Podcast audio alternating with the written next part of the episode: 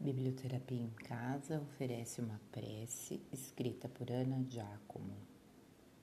Prece para quando o dia abre os olhos. Que hoje a minha fala seja abraço e a minha escuta acolhimento. Que eu descubra jeitos mais leves de existir. Que onde quer que eu esteja, esteja também meu coração que qualquer perigo se desmanche sem tocar a minha vida, meus amores e de todos os seres.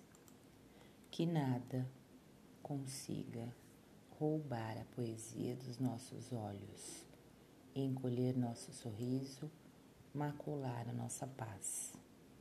Que hoje seja possível sintonizar as frequências mais amorosas, experimentar a alegria da gratidão que eu lembre o que é prioridade e seja leal ao que de verdade me importa.